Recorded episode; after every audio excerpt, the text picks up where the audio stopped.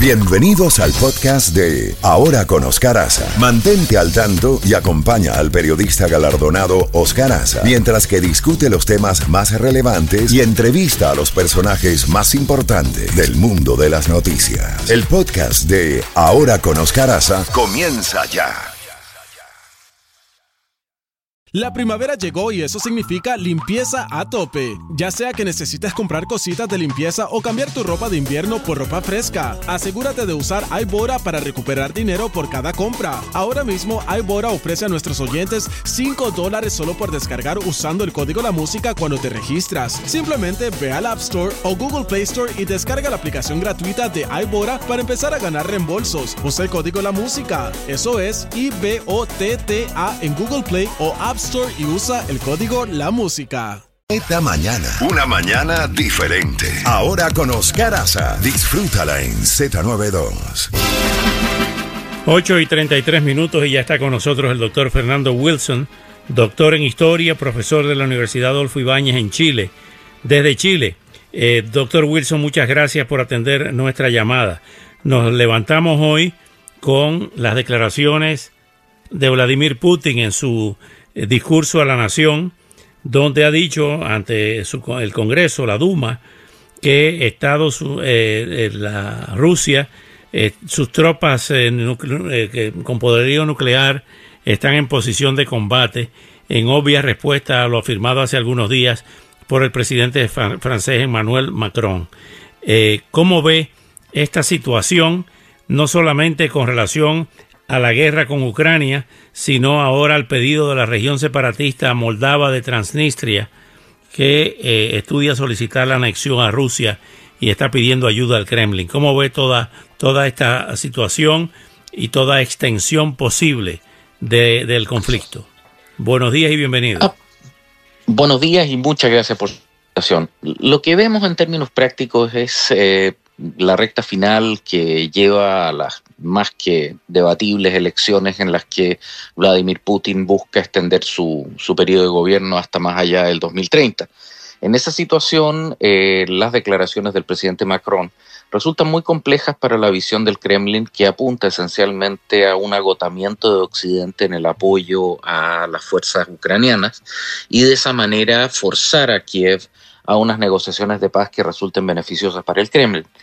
En esa situación, cuando Emmanuel Macron plantea que incluso se puede llegar a considerar el envío de tropas de la OTAN a pelear en el frente, lo que está haciendo es básicamente que reconocer el hecho de que no se le puede permitir a Putin ganar o que haya una percepción de victoria en eh, sus operaciones militares en Ucrania, so pena de que eh, lo estimule a continuar atacando ahora mm, mm, no solamente a un Estado que fue parte de la Unión Soviética, sino que a Europa propiamente tal e incluso a miembros eh, relevantes de la OTAN como pudiera ser Polonia.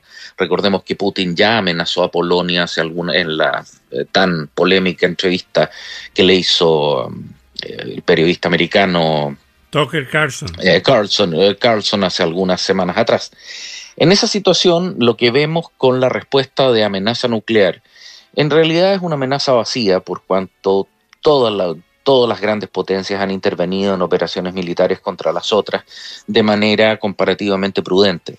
Recordemos que los MiGs de Corea del Norte durante la guerra de Corea en el año entre el 50 y 53 fueron volados en su mayoría por pilotos soviéticos. Más recientemente, tropas rusas han intervenido activamente en Siria, eh, de la misma forma que hay tropas norteamericanas en la zona, etc. Ese tipo de acciones de bajo nivel de intensidad eh, son relativamente habituales. El que Putin tenga que recurrir a la amenaza nuclear solamente demuestra la ausencia de herramientas que él, que él tiene en este momento con sus Fuerzas Armadas ya prácticamente destrozadas y en un mismo día donde continúan acumulándose las destrucciones de medios aéreos de alta sofisticación. Dos o tres cazabombarderos Sukhoi 34 fueron nuevamente derribados en el día de hoy. Pero con, con el agregado de que el intento de que Transnistria pueda solicitar la incorporación a Rusia. Eso, a ver, el, trasfondo de ese planteamiento es tratar de crear un segundo enclave ruso en medio de Europa Oriental, de la misma forma es también un enclave ubicado entre los países bálticos y Polonia. Sin embargo, incluso si es que, eh, digamos, los habitantes prorrusos de Transnistria votaran a favor de incorporarse a Rusia, eh, la verdad es que Rusia no tiene forma de llegar a ellos, no tiene forma de reforzarlos, de proveerlos de medios, sin que eh, países OTAN como la propia Rumania o incluso, digamos, pudieran incluso invocar el artículo quinto eh, de la Carta Atlántica respecto a lo que vendrían siendo actividades militares rusas en el hinterland, en el corazón de la OTAN. Por lo tanto, tiendo a ver esto más bien como amenazas vacías orientadas a su a la reelección que tendrá lugar entre el 15 y 17. Un detalle importante, no es tan relevante el resultado, todos sabemos que Putin va a ser reelecto, eh, en el sentido que son elecciones absolutamente amañadas e intervenidas, pero sí es muy llamativo factores que Putin no puede controlar, como por ejemplo la concurrencia a urnas. ¿Cuántos rusos efectivamente se van a levantar esa mañana a ir a votar? cuánta, cuánta coacción eh, el Estado ruso va a tener que aplicar a su población para que vayan, para que concurran a votar. En esa, en esa situación, lo que en buenas cuentas vemos es que Putin va a tener que responderle a sus propios power brokers, a sus propios sostenedores en el poder, una nomenclatura mucho más difusa, mucho más grisácea que lo que tradicionalmente era la, el equivalente soviético con Yeltsin, y que va a mostrar eh, de maneras más sutiles, pero no por ello menos reales, el verdadero poder que tiene Putin sobre Rusia. Y eso es lo que lo está llevando a sobrereaccionar.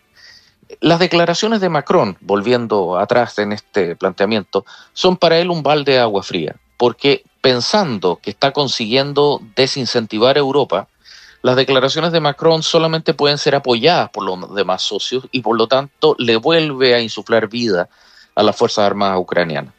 Sobre todo en la consideración de que, más allá de, que se ha enfatizado que la pérdida de Avdivka, etcétera, ciertamente no es un éxito ucraniano, por el contrario, es una derrota táctica, eh, lo, único que confirma eso es que la guerra continúa siendo larga y no tiene mayores expectativas de terminar a breve plazo con una victoria nítida de un bando u otro, sino que continúa estancada en un esquema en que ninguno de los dos bandos tiene opciones reales de triunfar y las necesidades desesperadas de Rusia son lograr convencer a Occidente de dicha situación y que, entre comillas, ceda a Ucrania. Cuando Macron dice estamos dispuestos a enviar tropas, el planteamiento es no vamos a ceder a Ucrania y estamos dispuestos a apoyarla y pelear por ella hasta el final. Ciertamente muy malas noticias para el Kremlin. Ahora bien, doctor Wilson, ¿en qué medida otros factores, otras variables, como el fin de la neutralidad sueca y la situación de Finlandia, modifica la ecuación eh, de Europa? A ver, ciertamente es, una, esa es una derrota geopolítica neta para el Kremlin y para Rusia en un sentido amplio, más allá incluso de Putin. El hecho de que Suecia haya roto una neutralidad que había sostenido por más de 200 años, desde el eh, Congreso de Viena, que puso fin a las guerras napoleónicas, nada menos en 1815, y el hecho que Finlandia, que había firmado un acuerdo una suerte de, digamos, subordinación pactada en 1944, cuando sale de la Segunda Guerra Mundial, eh, hayan, se hayan incorporado ambas a la OTAN, lo único que consigue es incrementar masivamente la frontera que comparten con la OTAN y de que Europa tenga nítidamente claro que no es posible negociar ningún tipo de acuerdo político con una dictadura dirigida por una persona como Putin, cuya palabra no vale nada. Eh, el hecho que haya invadido Ucrania, pese a, los, haber firmado y ratificado los acuerdos de Minsk, a través de los cuales, cambio de la entrega del armamento nuclear ucraniano heredado de la Unión Soviética, eh, no estaba, se comprometía a no agredirla y no invadir, no hacer acciones militares convencionales contra Ucrania, demuestra lo poco que puede creerse o puede confiarse en la palabra de Vladimir Putin. Con una situación así, ciertamente eh, Europa más vale que se prepare por cuanto el escenario es tremendamente complicado. Y el propio ministro de Defensa sueco, en lo que quizás es un sobreénfasis, planteó directamente que la población sueca tiene que prepararse para una guerra convencional de intensidad mediana a corto plazo.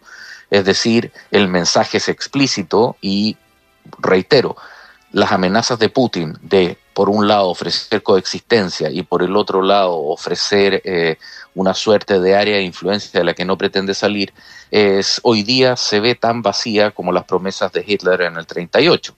El famoso Peace for All Time de, que le firmó a, a Chamberlain, a Neville Chamberlain, primer ministro de Gran Bretaña, que finalmente solo extendió el inicio de la guerra en un año. La Estamos hoy más cerca de la primera guerra global del siglo XXI. No lo creo, porque Rusia no tiene la fuerza, no tiene la economía, no tiene la capacidad industrial para enfrentar a Occidente, no la tiene para enfrentar a Europa, mucho menos a la OTAN con un Estados Unidos detrás de ellos. Por lo tanto, en términos prácticos, lo que vemos es un... A ver, dicho en brutal, si es que Vladimir Putin tuviese la fuerza para atacar a Europa, ya lo habría hecho. Eh, el que no lo haya hecho es la confesión implícita que no tiene la capacidad.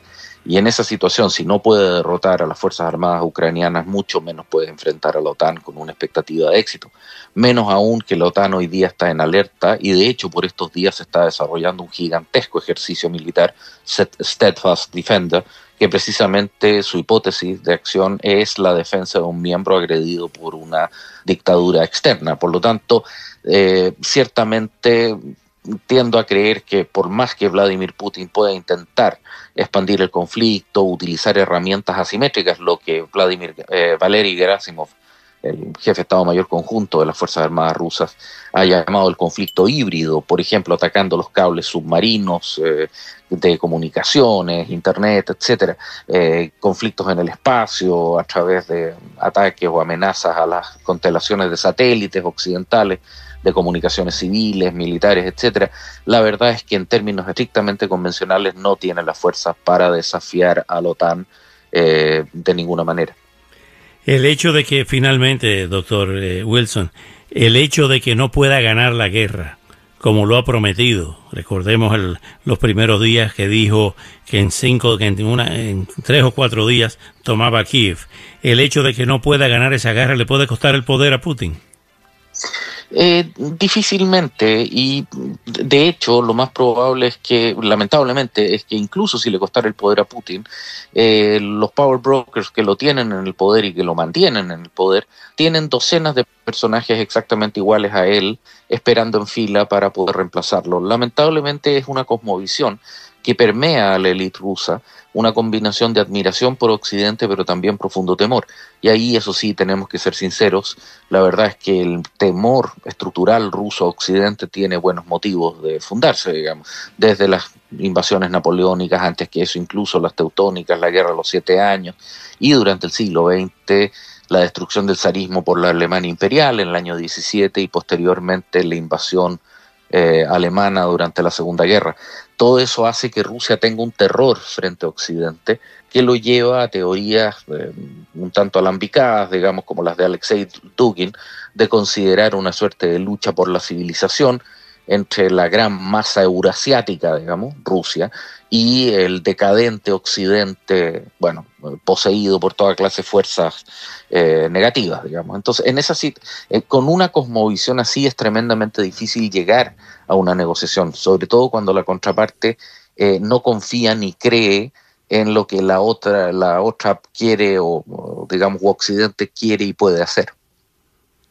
Doctor Wilson, como siempre, muchas gracias por tan valiosos minutos y hasta una próxima oportunidad. Por favor, muchísimas gracias a usted y quedo a su disposición. Muchas gracias. Doctor Fernando Wilson, doctor en historia.